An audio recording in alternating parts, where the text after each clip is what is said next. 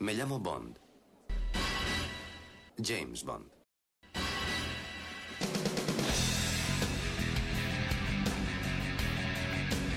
Hola, soy Alberto López, mi nick en los foros es Clark y este es el programa número 27 de los podcasts temáticos de Archivo 007.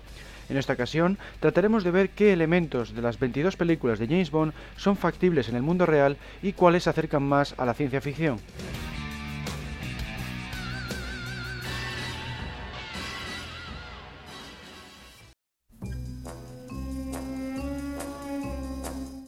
En 1962 se estrenó la primera película de la serie, titulada aquí en España como Agente 007 contra el Doctor No. En ella predomina el realismo frente a la fantasía, ya que Bond apenas emplea gadgets, de hecho solo utiliza uno, un contador Geiger portátil.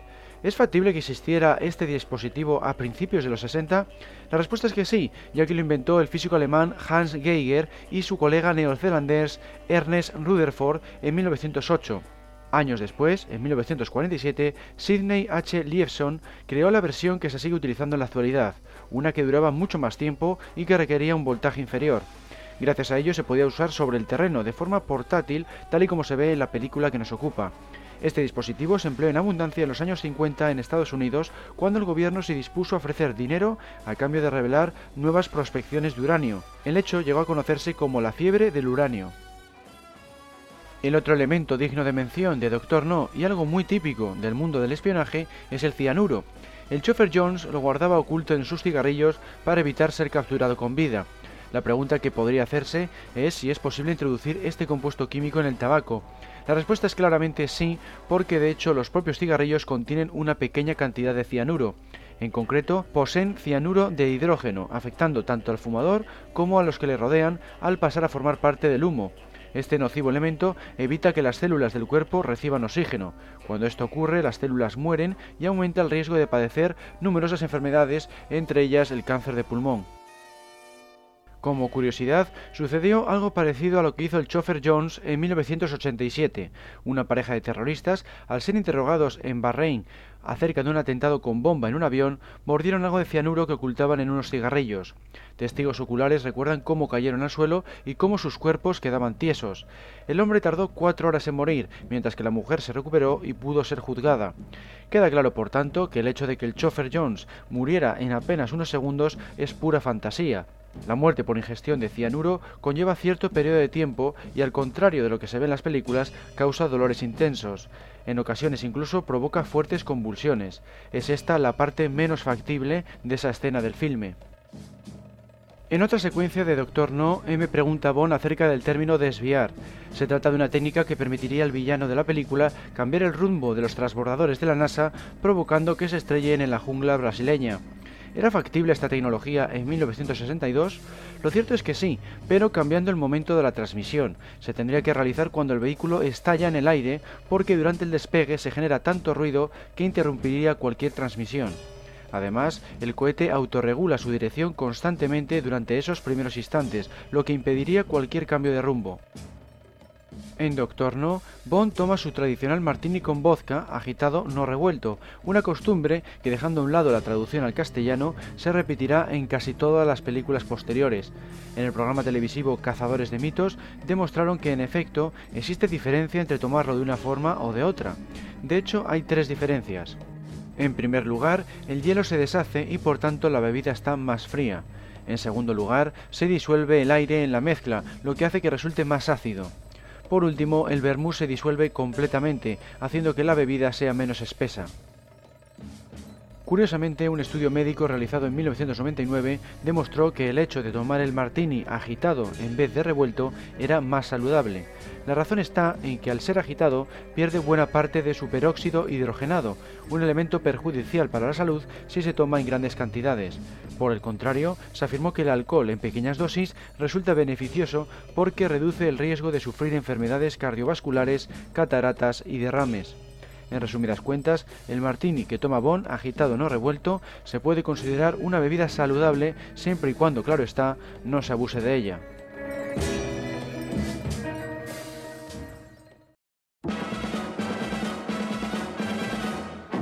En 1963 se estrenó Desde Rusia con Amor.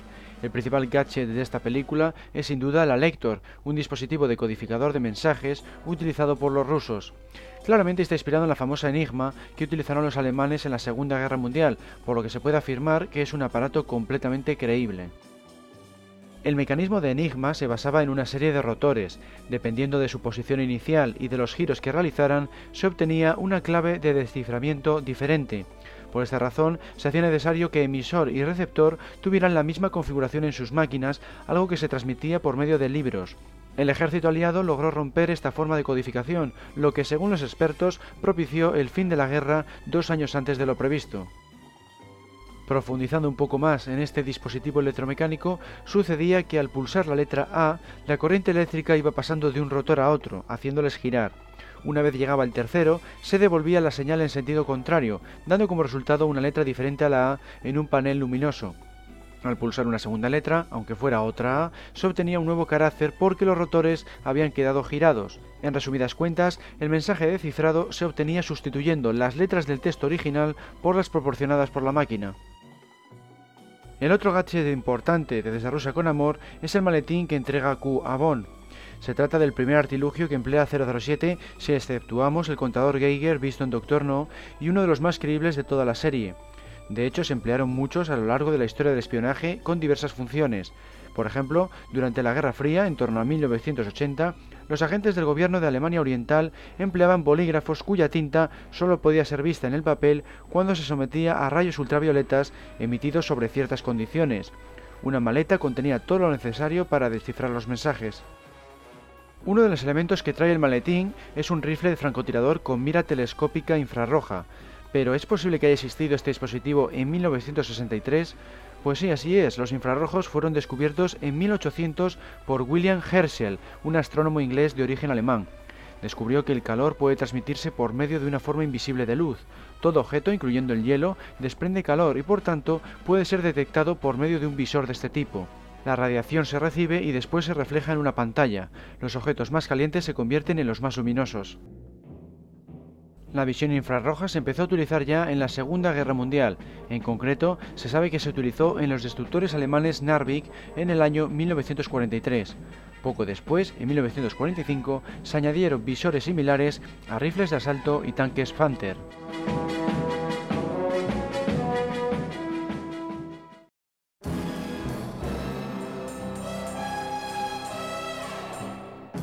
En 1964 llegó Goldfinger, la tercera entrega de la franquicia. Los gadgets son más numerosos esta vez, concentrándose muchos de ellos en el coche de Bond, el Aston Martin DB5. Poseía, por ejemplo, una placa de acero deslizante en la parte trasera, capaz de servir de escudo. Esto no solo resulta muy poco práctico, sino que además es totalmente imposible de llevar a cabo por varias razones. Por un lado, su peso ralentizaría la velocidad del coche. Por otro, una placa de acero es inútil a la hora de detener balas, por muy gruesa que fuera. Otro dispositivo totalmente ficticio es el del asiento eyectable del pasajero. Los mecanismos necesarios para conseguir tal efecto hubieran requerido de mucho más espacio del que puede albergar un coche. A esto habría que añadir el problema que supondría su elevado peso. Lo que era bastante más factible era el rastreador que emplea Bond para seguir a Goldfinger por los Alpes suizos. En 1964 aún no se había desarrollado un dispositivo de esas características, pero se sabía que era posible conseguirlo gracias a que ya se habían puesto en órbita varios satélites. No sería hasta 1967 cuando se pondría en marcha el primer sistema de localización. Fue utilizado por el ejército americano para conocer la posición de los submarinos atómicos pero el nacimiento del GPS tal y como lo conocemos hoy en día data de principios de los años 70, cuando se inició la construcción de un anillo de 24 satélites. El último de esa serie fue puesto en órbita en 1994. Sin embargo, se siguieron lanzando más, de modo que actualmente se compone de 50 unidades y puede ser utilizado tanto por civiles como por militares desde todo tipo de aparatos como PDAs o teléfonos móviles. Su funcionamiento se basa en determinar la distancia del sujeto respecto a tres satélites por medio de ondas. Esta triangulación ofrece la posición exacta en cualquier parte del mundo, mientras que un cuarto satélite determina la hora de la medición empleando un reloj atómico. En el ámbito de la física hay un detalle de Goldfinger que es del todo imposible, un detalle mil veces visto en otras muchas películas y que por ello se ha convertido en una leyenda urbana.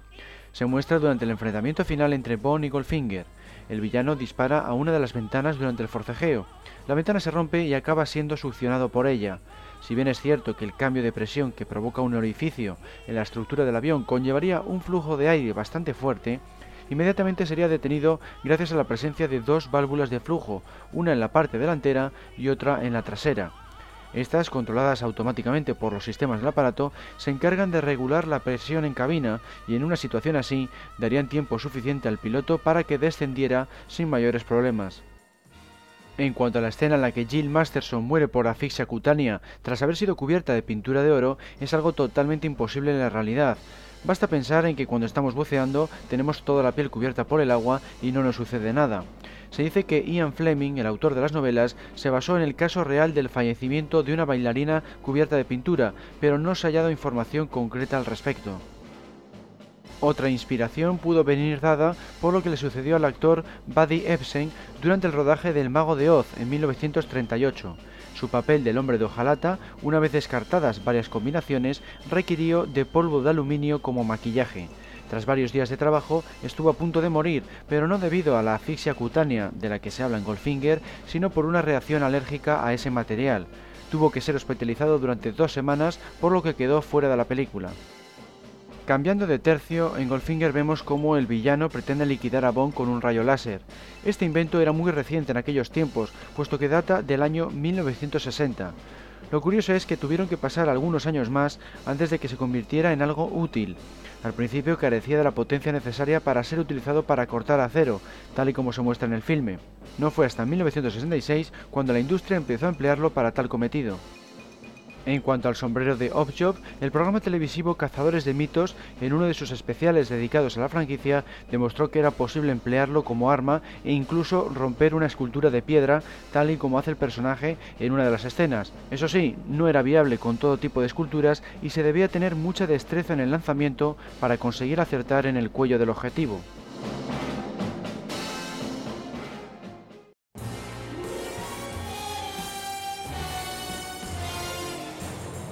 En 1965 llegó a las pantallas Operación Trueno.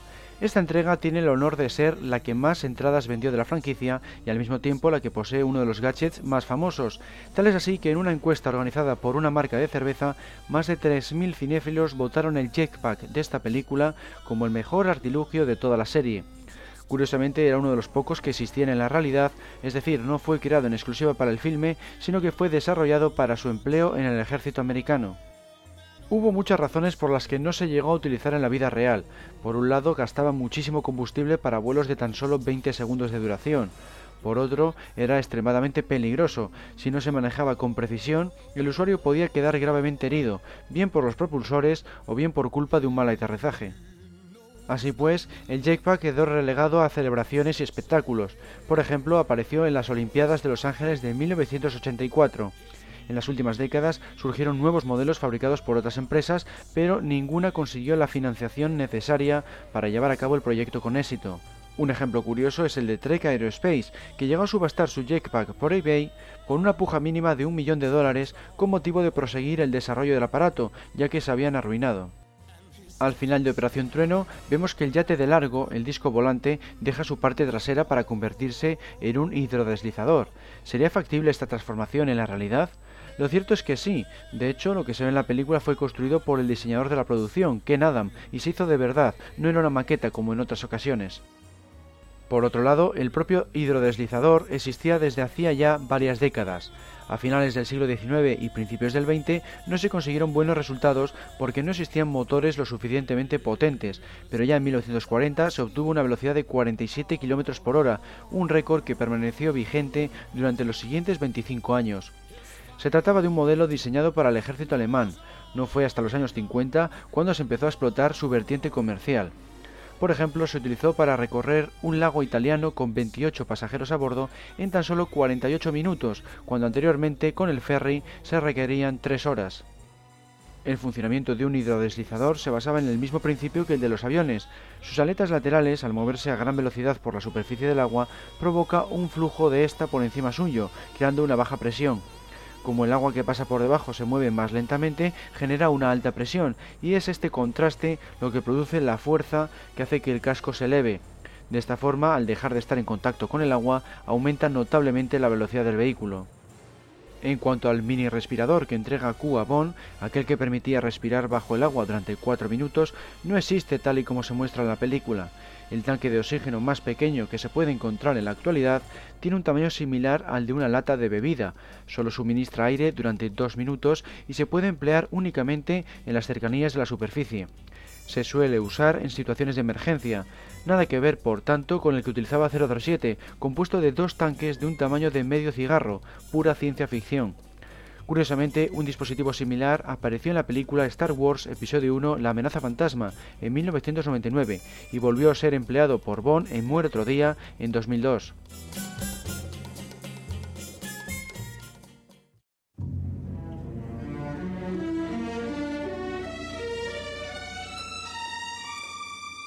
La siguiente película fue Solo se vive dos veces, cuyo estreno tuvo lugar en 1967. La idea de que el villano pretenda que Estados Unidos y la Unión Soviética inicien una guerra nuclear es muy poco factible.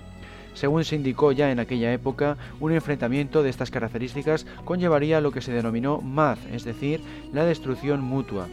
Atacante y defensor disponían de suficientes armas nucleares no solo para acabar el uno con el otro, sino que también supondría una catástrofe a nivel global. Los científicos aseguran que ningún ser humano sobreviviría y en caso de hacerlo fallecería poco después ante la complicada situación atmosférica. Es esta la razón por la que la Guerra Fría nunca llegó a mayores. Lo que sí era factible y de hecho existió en la realidad era el autogiro con el que Bond sobrevuela la zona de volcanes y el que su inventor Q denominó la pequeña Nelly.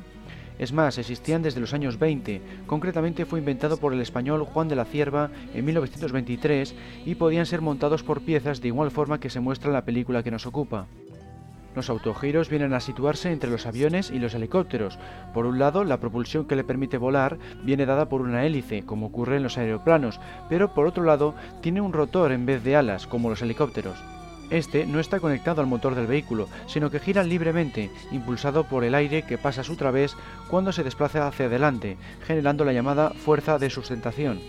En el helicóptero, por el contrario, la propulsión y la sustentación se producen en el rotor, ya que sí está impulsado por el motor. Así se explica por qué Bond realiza el despegue tras desplazarse por una pista de aterrizaje. Debe pasar un flujo de aire a través de las hélices para que puedan girar y así generar la fuerza de sustentación.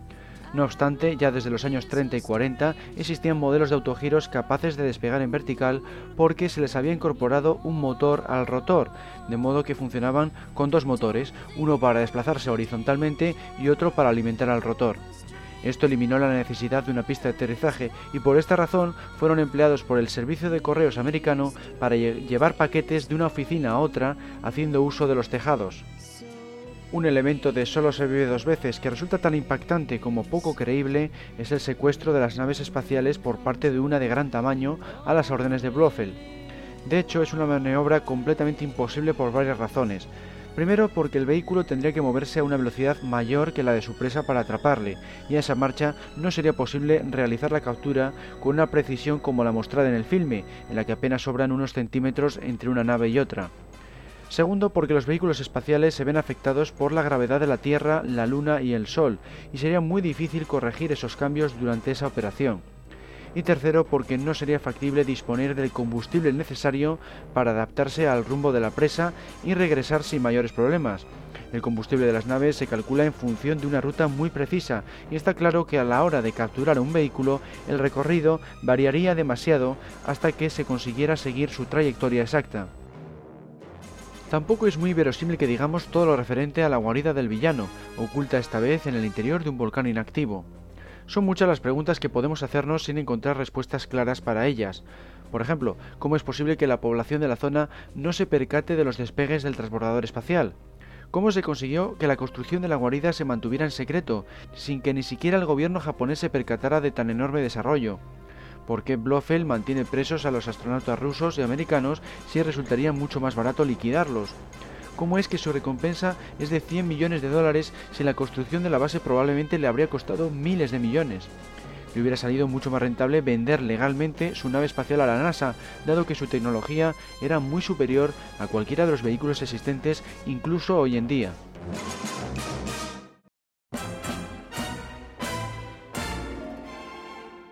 En 1969 apareció una de las entregas más realistas, al servicio secreto de Su Majestad, el virus Omega, mencionado por Blofeld, aquel con el que pretende inducir la esterilidad de todas las especies de ganado y cereal del mundo, constituía una amenaza muy poco creíble en los años 60. Sin embargo, en la actualidad es muy posible. Cientos de laboratorios de todo el globo están capacitados para ello, y además podrían lograrlo a un coste muy bajo. La ciencia de la genética ha avanzado tanto que sería factible incluso crear un virus que solo afectara a los seres humanos. Uno de los casos reales más impactantes fue el que tuvo lugar en Australia en los años 50. Los británicos habían llevado conejos al continente unos 60 años antes. Al carecer de depredadores, los animales se convirtieron en toda una plaga. Para solucionar el problema, llevaron zorros rojos, pero sucedió lo mismo. Dado que no eran presa de ninguna otra especie, su población se incrementó peligrosamente. Se encontraron entonces con dos plagas al mismo tiempo se tomó la decisión de distribuir un virus diseñado específicamente para acabar con los conejos y el resultado fue el esperado, puesto que acabaron con el 80% de la población de este animal. Eso sí, pasado un tiempo se hicieron inmunes al virus. Luego hicieron lo mismo para acabar con la plaga de zorros rojos, pero de una forma distinta, ya que el virus no les mataba, sino que provocaba la esterilidad en las hembras. De esta forma redujeron la población con el paso de las generaciones.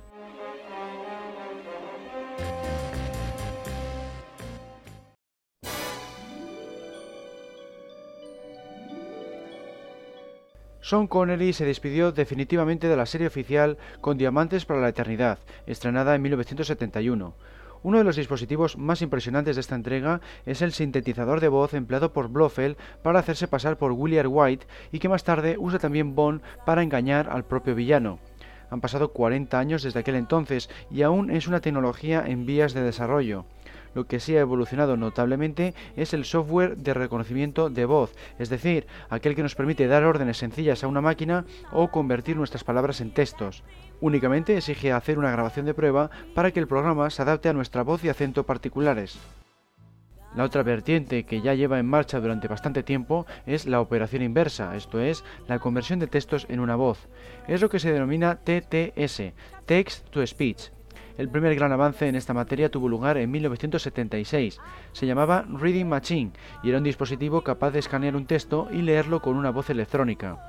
Otro gran paso fue el que dio Motorola en sus teléfonos móviles de 1998. El usuario ya no tenía que pulsar las teclas, bastaba con que dictara los comandos. Actualmente el precio de esta tecnología ha descendido tanto que está al alcance de cualquier persona que disponga de un ordenador con micrófono. Volviendo al sintetizador que usan Bond y Blofeld en Diamantes para la Eternidad, en nuestros días existen programas informáticos capaces de conseguir algo similar partiendo de un ordenador personal, pero no con la precisión mostrada en la película. El usuario habla por el micrófono del equipo y el receptor escucha una voz electrónica por los altavoces del suyo, pero se aprecia que se trata de algo artificial. Tendrán que pasar algunos años más, no solo para que se oiga más natural, sino también para que nos permita imitar la voz de cualquier persona que queramos, como sucede en el filme. En otra escena de Diamantes para la Eternidad, Bond consigue engañar a Tiffany empleando una huella falsa de Peter Franks realizada por Q. Aunque en un principio parece algo muy sencillo, en realidad no lo es en absoluto. De hecho, la primera vez que se consiguió fue en el año 2002, 31 años después del estreno del filme. Un investigador japonés, el Dr. Matsumoto, logró obtener una huella dactilar falsa capaz de engañar a un lector en el 80% de los casos una probabilidad un tanto escasa si se aplica al trabajo de un agente secreto porque significaría que una de cada cinco veces su identidad sería revelada y acabaría muerto. Matsumoto consiguió esta falsificación aplicando un pegamento especial sobre la superficie en la que el individuo había dejado su huella. Luego la fotografió con una cámara digital y la retocó por medio del programa Adobe Photoshop. El siguiente paso fue imprimirla en un papel fotosensible y grabarla en cobre, convirtiéndose así en un molde tridimensional. Tan solo un año después, en 2003, una pareja de hackers alemanes, Starbug y Lisa, consiguieron una huella falsificada perfecta. Su método se parece en parte al de Matsumoto. Tomaban la huella por medio de polvo de grafito y una cinta adhesiva. La sacaban una fotografía digital, la retocaban en el ordenador y la imprimían en una lámina de metal. Esta era transferida a una placa de circuitos fotosensible para obtener una estructura tridimensional. El último paso consistía en pasar la imagen a látex líquido en una lámina muy delgada, ideal para ponerla en el dedo del usuario. Según Starbug, el mayor problema residía en que esta pieza se pudiera detectar a simple vista porque de cara a los escáneres no había ningún inconveniente. Era tan delgada que incluso engañaba a los escáneres biométricos, capaces de medir el pulso y la transpiración del usuario. Queda claro, por tanto, que el invento de Q de la huella falsa, visto en diamantes para la eternidad, no era factible en aquella época, pero sí lo es en la actualidad desde hace tan solo unos pocos años.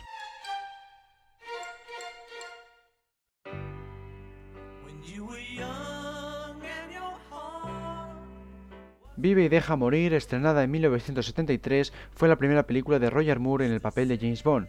El gadget estrella de la cinta es el reloj de la gente. De marca Rolex, poseía un imán tan potente como para desviar una bala, según se indicaba, pero en ningún momento se llegaba a probar en el filme. Una vez más, los cazadores de mitos se dispusieron a confirmar si era factible o no, y en este caso quedó claro que era completamente imposible. Ni siquiera utilizando el más potente de los electroimanes era viable desviar el proyectil ni tan siquiera un milímetro. Es más, aunque existiera, no hubiera cabido en un reloj de pulsera, en el que emplearon el programa pesaba varios kilos. En cuanto al espectacular salto de lancha que efectúa Bond durante la persecución por los ríos de Louisiana, en el propio DVD de la película se explica que fue realizado de verdad y de hecho pasó a formar parte de los récords Guinness como el que más longitud alcanzó en este vehículo. Los cazadores de mitos quisieron demostrarlo por su propia cuenta y llegaron a la conclusión de que sí, realmente se hizo de verdad, empleando por supuesto una rampa adecuada para poder sobrepasar la porción de terreno.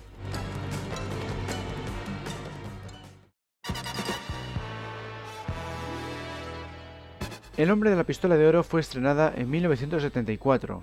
En ella se prescindió de los gadgets por parte de Bond. La tecnología vino de la mano del antagonista, Scaramanga.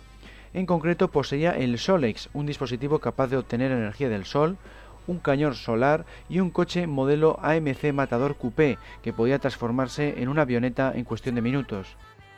A lo largo del siglo XX se registraron cerca de 80 patentes de coches voladores, pero ninguna de ellas resultó factible o práctica. Por esta razón, ninguna recibió la financiación necesaria para poner en marcha el proyecto. La que más cerca estuvo fue la de Moulton Taylor, su proyecto se llamaba Aerocar y se llegaron a fabricar seis modelos diferentes. Su funcionamiento se basaba en algo parecido al vehículo del filme, ya que también se le debían acoplar las alas cuando pasaba a convertirse en avioneta. Supuestamente fue este coche el que inspiró al de la película. En un principio, los productores pensaron en rodar la escena de verdad, pero descartaron la idea cuando descubrieron que ese mismo año Leland Bryan, otro desarrollador de coches voladores, había fallecido pilotando el suyo, denominado Rodable 3. El año anterior, otro inventor, Henry Smolinsky, añadió las alas, la cola y el motor de una avioneta Cessna Skymaster a un Ford Pinto. Las sujeciones de las alas se desplomaron en el primer vuelo de prueba, propiciando la caída que acabó con su vida y la del piloto. Quedaba claro que era un vehículo demasiado peligroso, por lo que en el filme se acabó usando una maqueta teledirigida en su lugar. En cuanto al agitador Solex, el dispositivo capaz de generar electricidad por medio de la luz solar con un 95% de eficacia, es un simple producto de la imaginación de los guionistas. Existen sistemas parecidos en la realidad, pero no alcanzan una cuota de rendimiento tan elevada ni mucho menos. El principal problema de esta energía renovable, aparte de exigir un clima soleado, es que requiere de una gran cantidad de espacio para que resulte útil y su rendimiento es muy bajo. Suelen convertir en electricidad tan solo el 10% de la luz que reciben. En el futuro los científicos esperan alcanzar al menos el 20%, pero es una tecnología que por desgracia avanza muy lentamente. La habitual pregunta que nos podemos hacer es si existía esta energía alternativa en la época en que se estrenó El hombre de la pistola de oro. La respuesta es afirmativa, puesto que la primera célula fotovoltaica fue inventada en 1954. Uno de sus primeros usos fue el de proporcionar energía a los satélites espaciales americanos. Con el paso del tiempo se empleó en el ámbito doméstico como en relojes y calculadoras. Actualmente se han construido centrales capaces de abastecer a miles de hogares. Por citar un ejemplo, la de Spenheim, en Alemania, se compone de 33.500 paneles y es capaz de suministrar electricidad a 1.800 hogares. un dato que deja claro el escaso rendimiento de este sistema, ya que se necesitan 19 paneles por cada casa.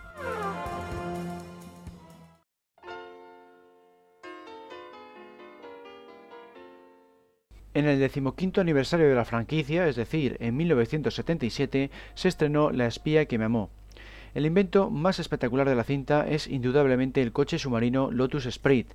En aquel entonces no existía nada parecido, ni nadie pensaba que pudiera llegar a existir algún día. Tuvieron que pasar 31 años para que surgiera un vehículo similar. Se denominó Scuba y su fabricación costó más de un millón y medio de dólares. El fundador del fabricante admitió que se inspiró en el Lotus Sprite del filme y de hecho el Scuba parte de la base de un modelo de esa marca, concretamente de un Lotus Elise.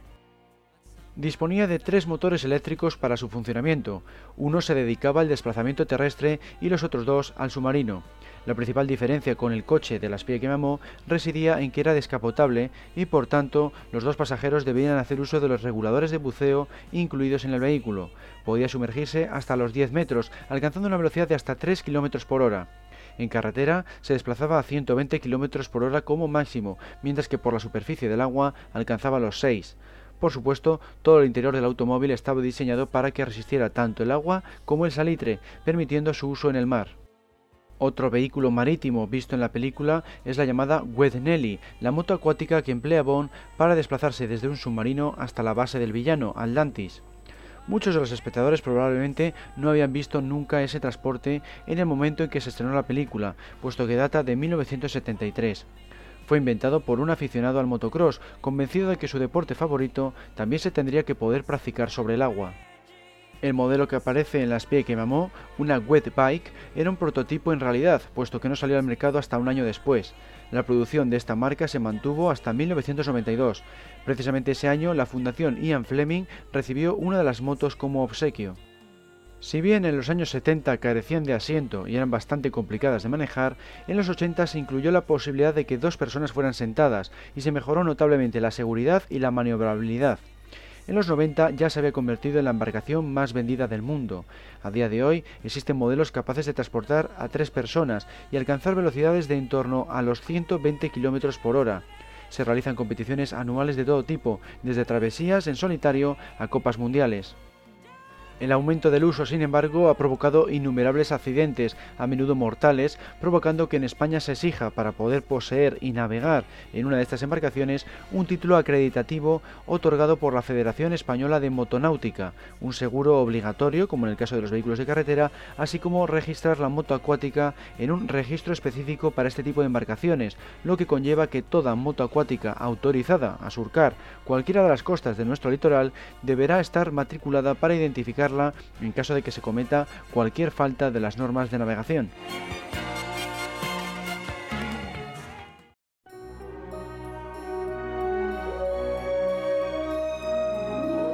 Una de las entregas más discutidas fue Moonraker, cuyo estreno tuvo lugar en 1979. Si bien supuso un nuevo récord de taquilla dentro de la franquicia Bond, fue duramente criticada por su elevada dosis de ciencia ficción. Tal es así que incluso en la actualidad, más de 30 años después, sigue sin existir, por ejemplo, una estación espacial como la que se ve en la película. No solo simulaba la gravedad, sino que además permitía un gran número de pasajeros, cuando en la realidad aún no es posible ni una cosa ni la otra. Lo que sí es factible, como es bien sabido, es el hecho de permanecer en una estación espacial un tiempo y regresar a la Tierra. La duda está en si esto era posible en 1979. Lo cierto es que sí, porque fue llevado a cabo por primera vez en 1971 con la Estación Espacial Americana Skylab 1, la primera de la historia, donde un equipo estuvo 28 días en órbita. Eso sí, la posibilidad de realizar viajes cortos de ida y vuelta, como el que tenía pensado hacer Hugo Drax en Moonraker, no se consiguió hasta 1981, cuando Estados Unidos lanzó el primer transbordador espacial. También ha llegado a ser factible con el paso de los años el hecho de que la estación sea indetectable al radar. En aquel entonces la tecnología de la ocultación aún no había avanzado apenas. Los primeros experimentos datan de 1944, cuando se logró que el bombardero Horten HO-229 apareciera mucho más pequeño en la pantalla del radar gracias al uso de madera en su fuselaje y a su diseño, en el que se evitaron los ángulos. Pero no fue hasta 1981 cuando se consiguió un caza completamente invisible al radar. Se denominó F-117 Nighthawk y alcanzó esa capacidad gracias al uso de estabilizadores verticales canteados, materiales compuestos en zonas clave y pintura absorbente de radar. Otro detalle de Moonraker poco creíble reside en la tripulación de Drax, ese grupo de jóvenes especialmente escogido por sus cualidades físicas. Si bien se observa en algunas secuencias que son entrenados para ser astronautas, carecerían de los requisitos necesarios para sobrevivir en el espacio. Actualmente, la NASA impone una serie de exigencias a los ciudadanos que son casi las mismas que las que establece para los pilotos. Entre ellas están, por ejemplo, tres años de experiencia técnica o mil horas de vuelo en un jet. Los pasajeros de las naves Moonraker parecen demasiado jóvenes como para tener esa exigente preparación. En cuanto a Tiburón, el esbirro de Drax, que ya había aparecido en las pie que mamó, realiza una hazaña completamente imposible, romper un cable de teleférico únicamente con su dentadura metálica. Así lo demostró el equipo de cazadores de mitos, que solo lograron tal acción empleando una pinza de las que se emplean para rescatar a personas atrapadas en el interior de vehículos accidentados. Las cifras dejan claro que ni siquiera un animal podría conseguir algo así, ya que un cable de esas características, con un grosor superior a los 20 centímetros de diámetro y una composición de 6 filamentos de acero, cada uno de los cuales consta a su vez de 19 alambres, puede resistir una presión de más de 13.000 kilos por pulgada cuadrada. Un ser humano puede llegar a alcanzar los 90 kilos a lo sumo si exceptuamos al tipo que obtuvo el récord Guinness, que se situó en torno a los 440 kilos. Por poner algún ejemplo del reino animal, un pitbull se quedaría también muy corto, con sus 545 kilos por pulgada cuadrada. Incluso un cocodrilo, capaz de llegar a los 7.000 kilos, apenas haría un rasguño al cable. Cambiando de tema, el plan de Drax se basa en el empleo de un veneno producido por medio de orquídeas negras. Según comenta, producían la estelaridad, pero gracias a sus científicos se convirtió en un veneno letal. En la realidad no existe ningún tipo de orquídea en Brasil capaz de afectar a los seres humanos. Lo que sí hay en ese país y es mortal es la toxina ricina, un veneno localizado en las semillas del arbusto ricino capaz de provocar la muerte al hombre en 48 horas con tan solo entrar en contacto con un fragmento del tamaño de un grano de sal. Está considerada la tercera toxina más peligrosa del mundo para el ser humano junto al plutonio y el botulismo. Suponiendo que Drax pretendiera usar ricino en vez de las orquídeas negras, tampoco hubiera sido factible que pudiera acabar con toda la humanidad. Hubiera necesitado de tantas toneladas que no hubiera tenido espacio suficiente para albergarlo en su estación espacial. Basta observar un ejemplo para darnos cuenta de lo imposible que resulta. Para liquidar al 50% de la población de un área de 100 km cuadrados se necesitan 4 toneladas de ricino, el mundo consta de 510 millones de kilómetros cuadrados y a Drax no le basta con acabar con la mitad de los seres humanos, así que hubiera requerido de más de 40 millones de toneladas aproximadamente.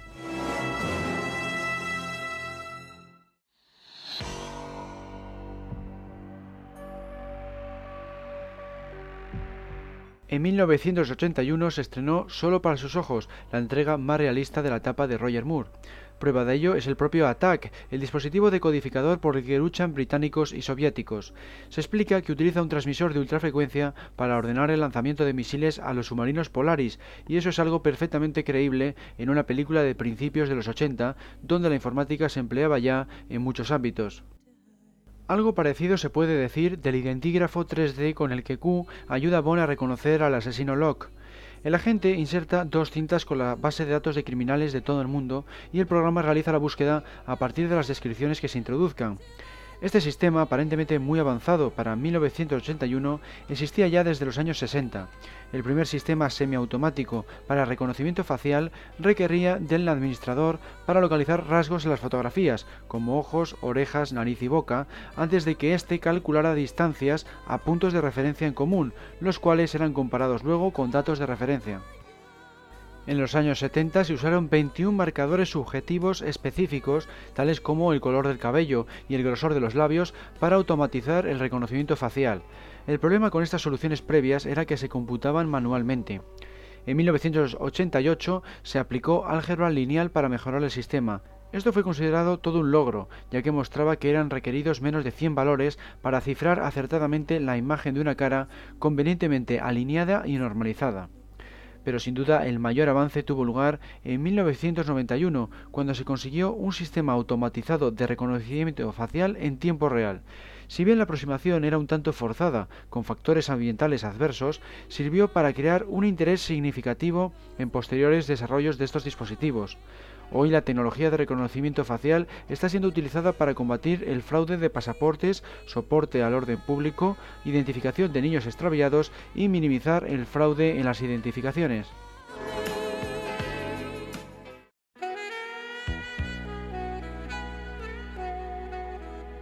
Corría el año 1983 cuando llegó a las pantallas Octopussy. En la primera secuencia, Bond utilizaba un pequeño jet para escapar de sus perseguidores.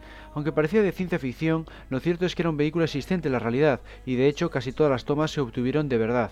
Solo algunas de las acrobacias exigieron efectos especiales, como por ejemplo cuando atraviesa el hangar. Construido y pilotado por Korky Fornov, estaba considerado el jet más pequeño de la época. Medía tan solo 3,6 metros, pesaba algo más de 200 kilos y era capaz de alcanzar los 480 km por hora.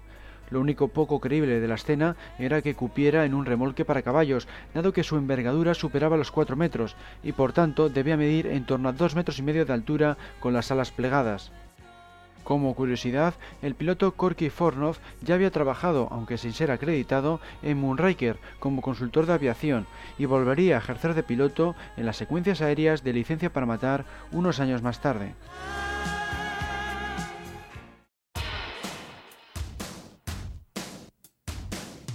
Fue en 1985 cuando se estrenó la última película de Roger Moore en el papel de James Bond, Panorama para Matar, la historia que se explica acerca del villano, Max Thorin, tiene más visos de realidad de lo que podríamos pensar. Durante la Segunda Guerra Mundial, los nazis llevaron a cabo experimentos con esteroides. El objetivo era conseguir soldados más agresivos. Entre los científicos había un ginecólogo y su ayudante, de los que se sospecha que pudieron haber trabajado en inseminación artificial con las prisioneras de los campos de concentración. Tras la guerra, acabaron en manos de los soviéticos. El primero murió tras haber estado siete años encarcelado, pero del segundo no se supo nada más, de modo que quizá pudo haber trabajado para los rusos creando bebés modificados. La historia que narra Panorama para matar sobre Karl Morner y Max Thoring es por tanto mucho más verosímil de lo que aparenta. En cuanto al terremoto que quería provocar en San Francisco, podría llegar a ser factible pero empleando una bomba nuclear de al menos 5 megatones. En la película, Thorin pretende utilizar una cantidad ingente de dinamita junto a un artefacto explosivo normal, pero aún así no es probable que lograra su objetivo. Las bombas nucleares, por el contrario, sí que han demostrado su potencia a la hora de generar un terremoto, alcanzando incluso los 6,9 puntos en la escala de Richter. Solo habría una diferencia respecto al desastre natural. Sus ondas sísmicas recorrerían una distancia mucho menor, a lo sumo 300 metros. No obstante, si la explosión se produjera justo en la falla de San Andrés, se lograría la inundación de Silicon Valley casi con toda seguridad. Una pregunta más que podríamos hacernos sobre Panorama para Matar es si en 1985 existía el snowboard, una modalidad que practica el protagonista al comienzo de la película con motivo de huir del ejército soviético.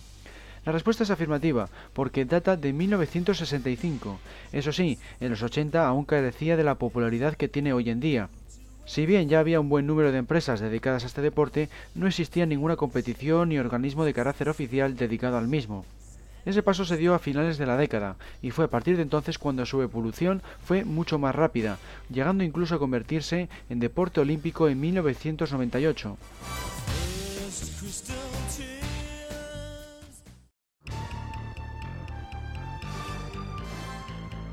Alta Tensión, estrenada en 1987, fue el debut de Timothy Dalton. En ella aparecía un llavero, obra de Q, capaz de ofrecer varias utilidades.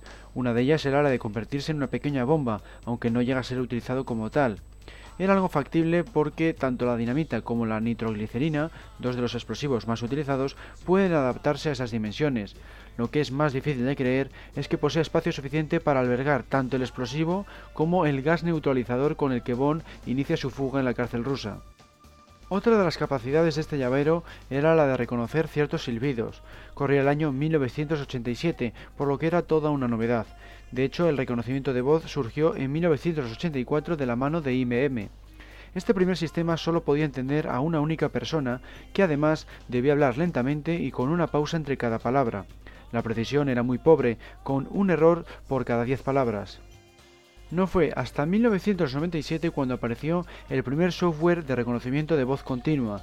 Permitía a los usuarios de cualquier ordenador personal convertir sus palabras en texto sin necesidad de hacer pausas, pero requería de 45 minutos para que el programa se adaptara a su voz. La precisión era tan solo del 75%. En la actualidad, gracias al aumento de la velocidad de los ordenadores y la mejora de los algoritmos, los usuarios pueden obtener una precisión del 95% tras emplear unos pocos minutos configurando el software.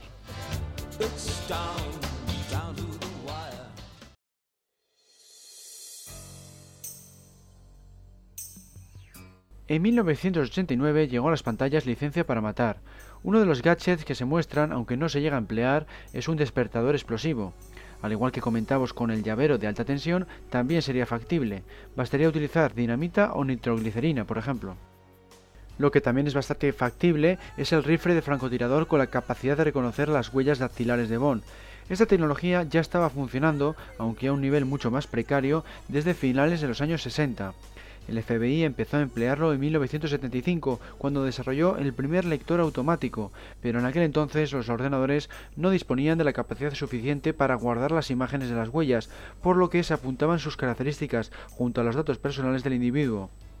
A principios de los 80 ya había cinco sistemas automatizados y era algo común en muchos países, aunque existía la pega de que no había estándares, es decir, no se podía buscar una huella dactilar de un sistema en otro desde finales de los 90 ya no se emplea solo en ámbitos policiales, sino también en empresas con motivo de restringir el acceso a ciertos ordenadores o estancias.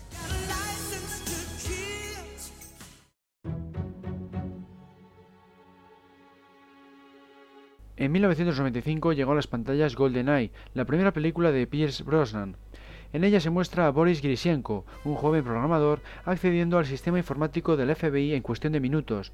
Esto es realmente difícil de creer, porque la seguridad del gobierno de los Estados Unidos se basaba en el algoritmo Skipjack, un sistema matemático de desciframiento muy complejo. Tal es así que cuando se desveló en 1998 constaba de 22 páginas de matemáticas. A lo largo de la saga han aparecido muchos relojes con gadgets. En GoldenEye aparece por primera vez uno capaz de transmitir señales de detonación. Esta función es muy verosímil, basta observar los relojes fabricados por IBM. Bond podría detonar las bombas y muchas cosas más con uno de estos dispositivos basados en Linux gracias a que disponen de conectividad inalámbrica. De esta forma podría enviar y recibir información, procesar datos o conectarse a otros dispositivos inalámbricos. El bolígrafo explosivo que entrega Q a Bond tiene su parte factible y su parte inverosímil. Por un lado, el hecho de que sea una bomba es creíble. Es más, se han llegado a utilizar tanto bolígrafos como lapiceros en la Segunda Guerra Mundial con una finalidad similar. Al pulsarle se rompía una ampolla de ácido que corroía un cable. A su vez, esto provocaba el disparo de una punta que impactaba sobre el explosivo, provocando su detonación. La diferencia estaba, por tanto, en que se debía contar con un explosivo aparte del bolígrafo que actuaba solo como detonador. Lo que es más difícil de creer es que se active cada vez que se pulse su botón tres veces. Un mecanismo así requeriría de un contador electrónico y por tanto de una pequeña batería, reduciendo aún más el espacio disponible para el material explosivo. No obstante, los cazadores de mitos demostraron que era viable destruir a un maniquí de igual forma que hacía Q en la película, aunque activando la explosión por control remoto. En cuanto al satélite GoldenEye y su capacidad de disparar un pulso electromagnético, tiene también su parte de realidad y su parte de ciencia ficción.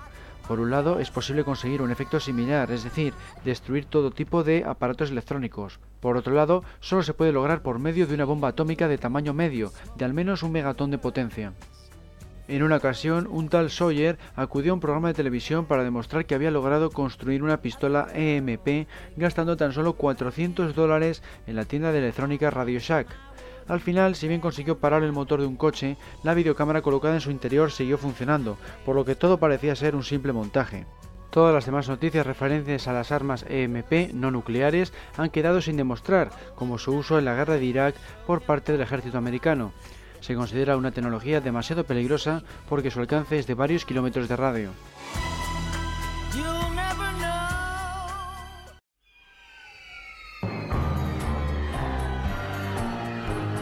En el 35 aniversario de la serie, es decir, en 1997, llegó a las pantallas El Mañana Nunca Muere. En esta entrega, el coche de Bond, un BMW 750 IL, tenía una participación considerable y traía un buen número de gadgets. El más llamativo de todos era aquel que permitía a la gente conducir vía remota por medio de su teléfono móvil una idea completamente factible en la época del filme y que fue demostrada, por ejemplo, en el programa televisivo de 2003 Monster Garage de Discovery Channel. En menos de una semana y con un presupuesto de unos pocos miles de dólares, incluyeron la conducción teledirigida en un coche de carreras marca Chevrolet. Algo más difícil de creer es la capacidad del barco de Carver de resultar indetectable. Sin embargo, también es posible, y de hecho se consiguió tan solo dos años después del estreno del filme. Obra de un noruego, el Skyjolt era un overcraft construido de un material diseñado específicamente para evitar las ondas de los radares. No solo su estructura estaba compuesta de ese componente, sino que también lo estaban la cubierta, las puertas y las escotillas.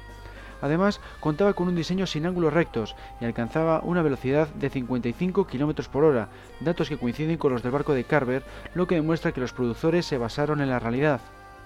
El funcionamiento del radar consiste en que una onda impacta contra un objeto y en función de lo conductor que sea su material devolverá una señal más o menos intensa. El tiempo que se tarda en recibir la señal de vuelta se emplea para calcular la distancia a la que se encuentra el objeto, así como la velocidad a la que se desplaza.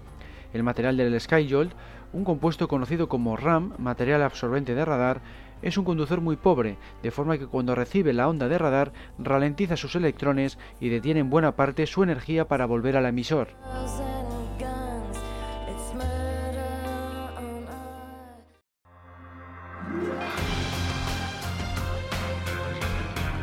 El mundo nunca suficiente, aparecida en 1999, fue la siguiente entrega. Uno de los gadgets más curiosos es la gaita lanzallamas, un invento totalmente factible porque al fin y al cabo solo requiere de un pequeño depósito de combustible y un tubo a través del cual vertirlo. Lo que cuesta creer es que el mismo objeto permita tres funciones, instrumento, lanzallamas y además ametralladora.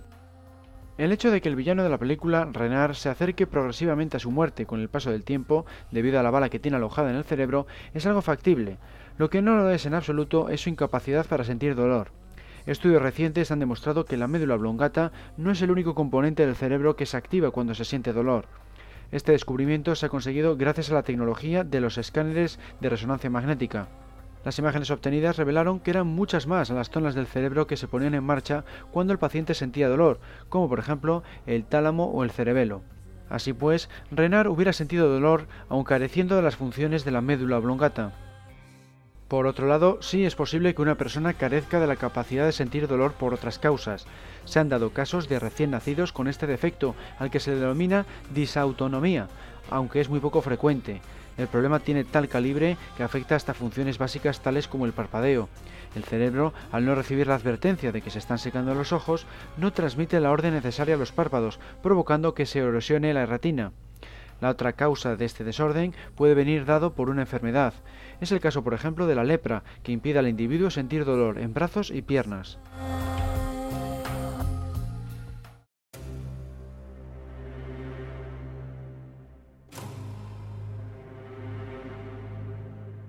Turno de Muere otro día, la película estrenada en 2002, cuando se cumplía el 40 aniversario de la franquicia. El coche de Bond es nuevamente un Aston Martin modelo Bankis con una de las características más asombrosas de toda la serie, es capaz de hacerse invisible. Parece algo más propio del género de la ciencia ficción, pero lo cierto es que ya se está investigando en esta tecnología. Por ejemplo, el ejército americano ya está desarrollando un camuflaje similar para aplicarlo a sus tanques. También un científico japonés, el Dr. Sekiguchi, ha fabricado una capa capaz de hacer invisible a su portador partiendo de la misma idea vista en el filme. Lo que hace es proyectar imágenes del fondo grabadas por microcámaras. Puede que falten unos cuantos años para que aparezca en el mercado, pero parece evidente que va a acabar siendo factible. Otro elemento de Muere otro día que es del todo imposible en nuestros días, pero que también se cree que va a ser una realidad en pocos años, es la terapia génica. Esta ciencia se está empleando para tratar diversas enfermedades como el cáncer o algunos defectos génicos en recién nacidos, pero se espera que también permita mejorar las capacidades de los seres humanos como la memoria o la inteligencia. En cualquier caso, aún tiene mucho camino por recorrer en todos los frentes. Hay dos métodos a la hora de transferir genes de ADN a las células correspondientes. Una consiste en sacarlas del paciente para introducir los genes y hacerlas crecer cuando están fuera del cuerpo, y otra mediante el empleo de un virus capaz de realizar la tarea en el interior del individuo. Este último procedimiento es especialmente peligroso. Un fallo cualquiera puede derivar en la muerte del paciente. Una prueba más de que el camino de la terapia génica es todavía muy largo, aun habiendo transcurrido una década desde el estreno de Muere otro día. En cuanto al satélite láser de Gustav Graves, el llamado Icarus, resulta imposible por varias razones. Primero porque no existe ninguna forma de generar un rayo tan sumamente potente, y segundo porque la distancia del aparato al suelo es excesiva. La única forma de conseguir un arma así, actualmente, sería mediante un láser químico. El Pentágono, de hecho, ya está trabajando en ello, aunque se estima que aún faltan 20 años para que esta tecnología sea factible. La idea consiste en introducir una serie de tanques de oxígeno y yodo a bordo de un avión 747. Solo así se conseguiría la potencia necesaria para poder realizar un ataque, y solo así se evitaría el problema de la distancia hasta el suelo. El mayor problema reside en que se trata del tipo de láser más peligroso de manipular. Por esta razón, también se está investigando la posibilidad de incluir láseres de estado sólido más pequeños a bordo de cazas o tanques, ya que estos, como su propio nombre indica, se generan a partir de materiales sólidos en vez de gases y requerirían mucho menos espacio.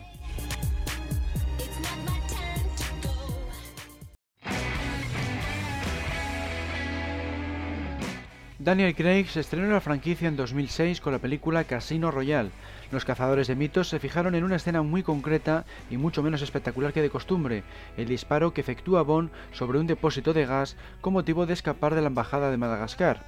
Tras probar con diversos tipos de munición, quedó claro que era imposible incluso con los calibres más grandes. Lo único que se conseguía era que saliera el gas del recipiente. Para que estallara, la única forma de hacerlo era por medio de balas incendiarias, ya que conseguían ambos objetivos, agujerear el recipiente y prender fuego al gas.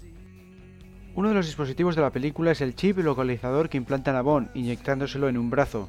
Este invento apareció a principios de la década de los 2000 y su uso se ha ido incrementando considerablemente con el paso de los años. Su utilidad es de lo más variada.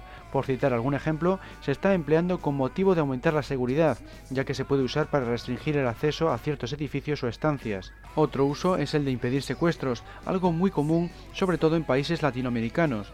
En la fecha en que se estrenó Casino Royale, el chip localizador, también conocido como transpondedor, era por tanto un dispositivo existente. Un chip de estas características básicamente realiza dos funciones, geoposicionar su localización y transmitir las coordenadas. La primera tarea, tratándose de un dispositivo del MI6 y por tanto de alta tecnología, probablemente la haga por medio de GPS, es decir, la triangulación por satélite, puesto que es el método que mayor cobertura ofrece. En cuanto a la transmisión, lo más seguro es que emplee una comunicación también vía satélite por la misma razón, es la que posee un menor número de zonas de sombra.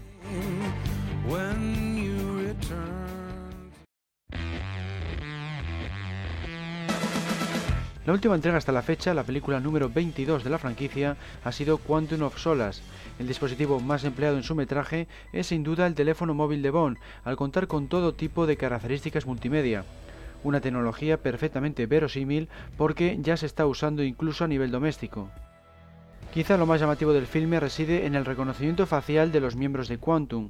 Como hemos visto en el apartado del identigrafo de solo para sus ojos, esta tecnología lleva perfeccionándose desde los años 60 y hoy en día se emplea en multitud de ámbitos con un porcentaje de acierto casi perfecto, por lo que no es algo que sorprenda ni que se pueda considerar fantasioso, sino todo lo contrario.